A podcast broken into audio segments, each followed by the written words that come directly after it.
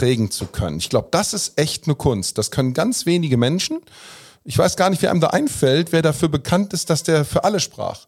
Ganz oft wird da Nelson Mandela zum Beispiel zitiert. Das war immer so einer, der war in der Revolution zu Hause und hat am Ende Millionen Menschen geeint gefühlt. Und seitdem er tot ist, ist er die Koryphäe der Menschenrechte. So, so, so einer, ne?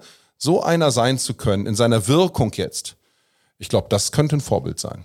Also ich bin der Meinung, dass es uns wirklich an wirklich sehr, sehr guten Vorbildern mangelt.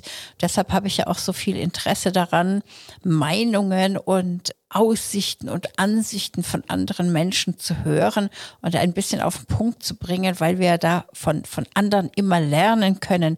Es bringt uns ja was. Es erweitert unseren Horizont, es erweitert unser Bewusstsein. Das ist Evolution voneinander zu lernen.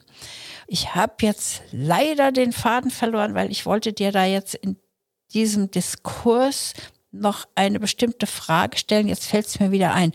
Und zwar, wir haben ja alle ein Interesse. Jeder Mensch, jede Person hat ein Interesse. Und dieses Interesse möchten wir ja auch darbringen, anbringen und verfolgen.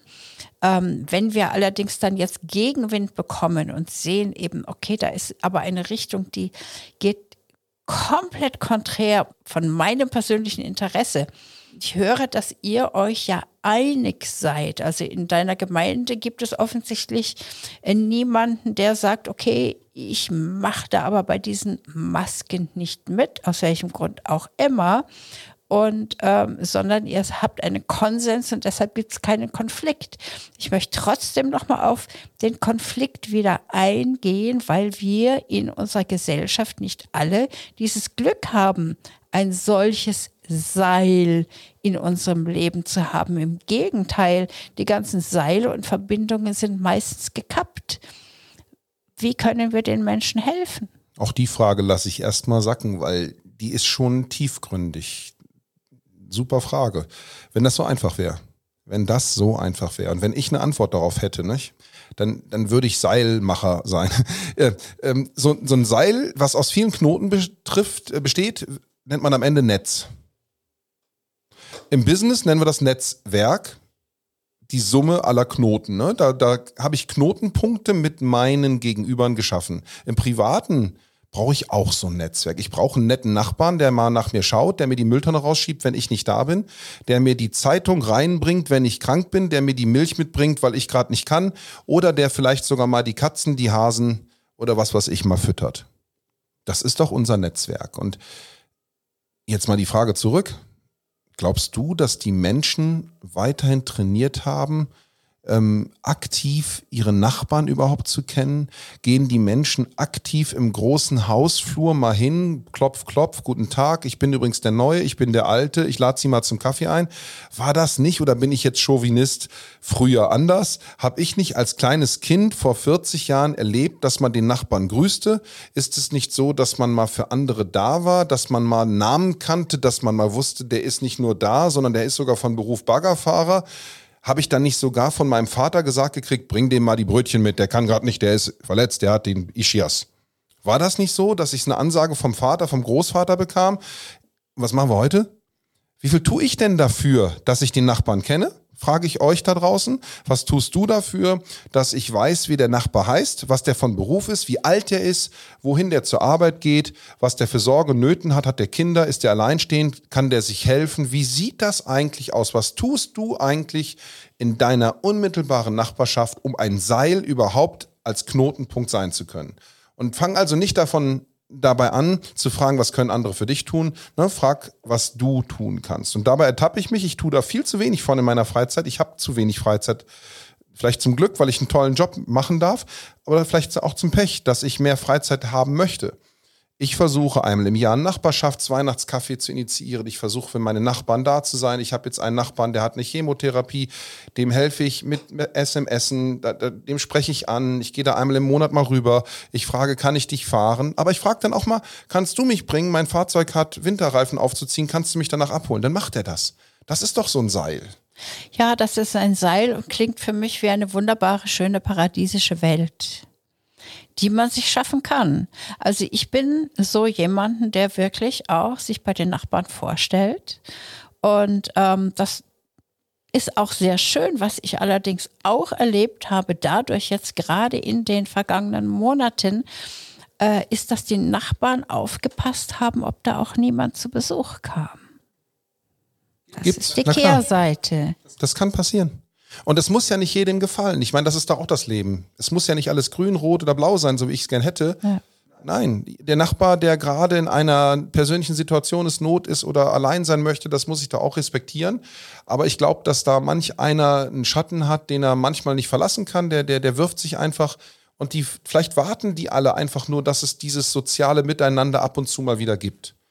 Das ist ein bisschen weniger geworden in den letzten so gefühlt 10, 15 Jahren. Ah, mh. also ich hätte jetzt, wer, wer, äh, hätte jetzt eigentlich erwartet, dass du sagst, in den letzten sechs Monaten, dass das weniger da geworden ist. Unrecht. Ja. Ja, ich glaube, dass diese Virusphase hat uns alle so zugesetzt. Und dadurch, dass wir keine Vorbereitungszeit hatten, uns mit der Situation auseinandersetzen zu können, sind wir alle so konfrontativ mit die, diesem Thema ähm, in Kontakt gekommen.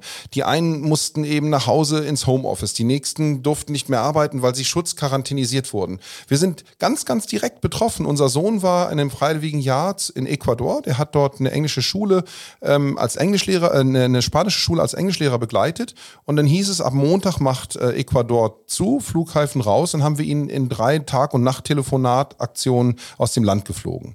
Und dann kommt das Kind nach Hause und war völlig außer sich noch vor drei Tagen in der vollen Montur seines Lebens. Acht Monate lang war er dort. Und jetzt sollte er in drei Tagen hier wieder zurück ins soziale Leben, in diese neue Welt, weil er war in dieser alten, anderen Welt, Ecuador, abgetaucht. Und auf einmal merktest du richtig, der hatte richtig wieder so eine Art Kulturschock rückwärts. Wie, wie, wie bewegt man sich hier eigentlich? Hier ist ja alles anders. Hier laufen alle Leute so und so rum, sind gehemmt, sind komisch. Es war so ein Missverhalten zu erkennen. Und wer von uns kann denn diese Situation beherrschen? Keiner, oder? Wir haben, wir haben alle neue Situationen, die, die uns alle beschäftigen.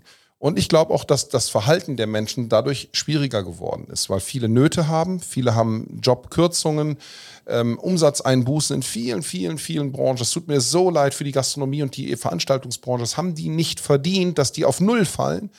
Äh, die ganzen Veranstalter müssen mit nichts leben seit sechs Monaten. Das ist unfair. Das Leben ist da nicht fair. Viele haben es geschafft, sich dagegen zu wehren, durch neue Produkte, neue Services, sich anderen Märkten zuzuwenden. Okay, die haben sich dann versucht zu bewegen. Einige haben es versucht, dann mit Autokinos zum Beispiel irgendwelche Gagen zu machen, wenn wir jetzt mal die Veranstalterbranche nehmen. Aber das trägt ja nicht lange, weil die Kosten für so eine Veranstaltung sind so hoch, dass ja keiner Geld verdient. Dann sollst du auf Gage verzichten, obwohl du die doppelte Gage bräuchtest aus Künstlersicht jetzt gesprochen, ist das echt makaber. Und ich gebe dir völlig recht, in dieser letzten sechs Monate, sieben Monate sind es inzwischen ja schon, ist das kaum auszuhalten. Die Menschen werden hektischer, schwieriger, sie sind nicht mehr so leid, äh, so, so, so leidtragfähiger. Sie, sie, sie sind sensibler für, für Stress, weil sie die ganze Zeit mit Stress umgehen müssen. Wer zu Hause am Bügelbrett seit sechs Monaten arbeiten muss, mit einem Schulkind dahinter, das eigentlich Hausaufgaben machen muss, das ist doch nicht auszuhalten für die Mutter. Wie schwer ist denn das? Was leisten da diese Mütter überhaupt? Dann die ganzen Sozialberufe, was haben die alles auf sich genommen? Man hat ihnen gedankt. Die Gesellschaft war das erste Mal dankbar für Sozialberufe, fand ich super. Das war ja so lange ein Riesengesellschaftsthema, die nie nach vorne zu holen. Ja, und jetzt hat man ihnen 500 Euro rübergeschoben. Ja, super. Gehen deswegen jetzt drei Millionen Menschen, die verbrauchen in diese Berufe? So schnell wohl nicht. Jetzt könnte man ketzerisch sagen, jetzt sind doch so viele Leute demnächst arbeitslos, die könnten jetzt alle in die Sozialberufe wechseln. Weil da brauchen wir Leute. Das lasse ich jetzt mal so stehen, ob man das gut findet und ob man dafür gemacht ist, als Baggerfahrer später als Altenpfleger zu arbeiten. Aber ein bisschen Wahrheit ist schon dran. Ich finde, wir müssen uns bewegen. Das vermisse ich bei vielen in der Gesellschaft, in so einem Stress sich zu bewegen, denn im Endeffekt haben es unsere Eltern als Kriegskinder sowas von viel schwerer gehabt. Da geht es uns noch verhältnismäßig richtig gut. Sorry, wenn ich das so sage.